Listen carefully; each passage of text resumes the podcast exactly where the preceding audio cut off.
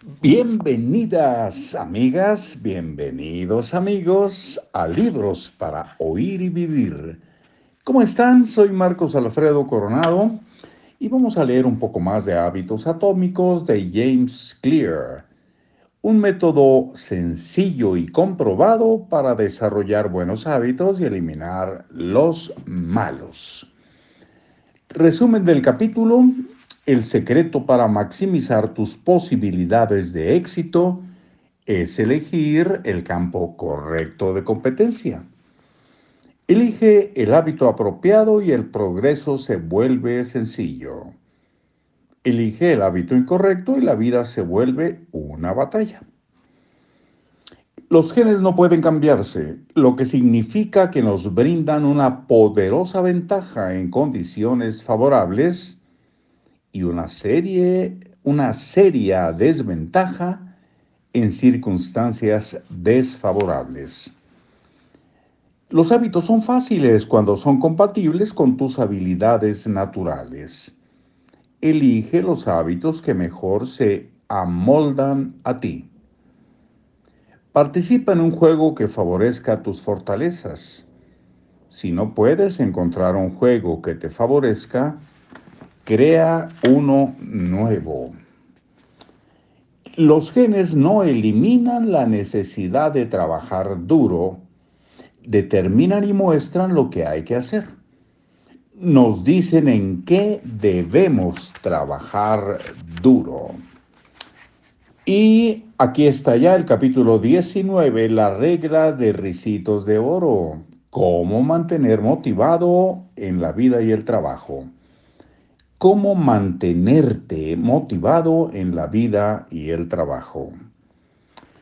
En 1955, Disneyland acababa de abrir sus puertas en Anaheim, California, cuando un niño de 10 años entró y solicitó empleo. Las leyes laborales de aquella época eran más laxas que ahora y el niño logró conseguir un empleo vendiendo guías por 50 centavos de dólar cada una. En el lapso de un año ya había evolucionado y estaba actuando en el taller de magia de Disney, donde aprendió algunos trucos de los empleados mayores.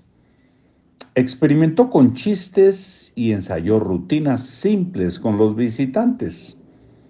Pronto descubrió que lo que amaba no era hacer trucos, trucos de magia, sino actuar en general.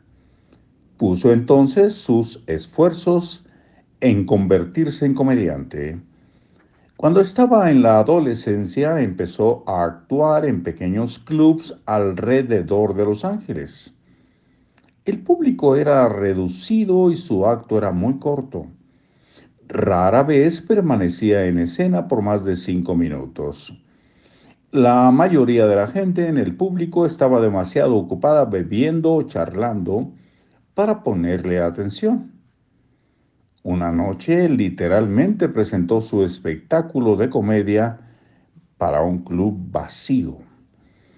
No era un trabajo glamoroso, pero no había duda de que se estaba volviendo mejor en lo que hacía. Sus primeras rutinas duraban solamente uno o dos minutos, pero cuando entró a la preparatoria, su material se había expandido hasta incluir un acto de cinco minutos y unos años después tenía ya un espectáculo de diez minutos.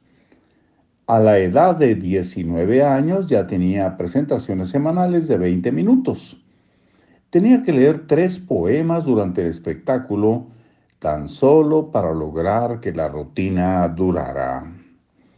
El tiempo suficiente, que la rutina durara el tiempo suficiente, pero sus habilidades seguían progresando. Pasó otra década experimentando, haciendo ajustes y practicando. Consiguió trabajo como guionista de televisión y poco a poco empezó a aparecer en programas de comedia en televisión nacional. Para mediados de los 70, y había logrado ser un invitado frecuente en programas como The Tonight Show y Saturday Night Live. Finalmente, después de 15 años de arduo trabajo, el joven alcanzó la fama. Hizo una gira por 60 ciudades en 63 días. Luego otra por 72 ciudades en 80 días. Luego 85 ciudades en 90 días. Ahí vamos a dejar pendiente nuestro relato, nuestra lectura y continuamos muy pronto. Ojalá estén por aquí.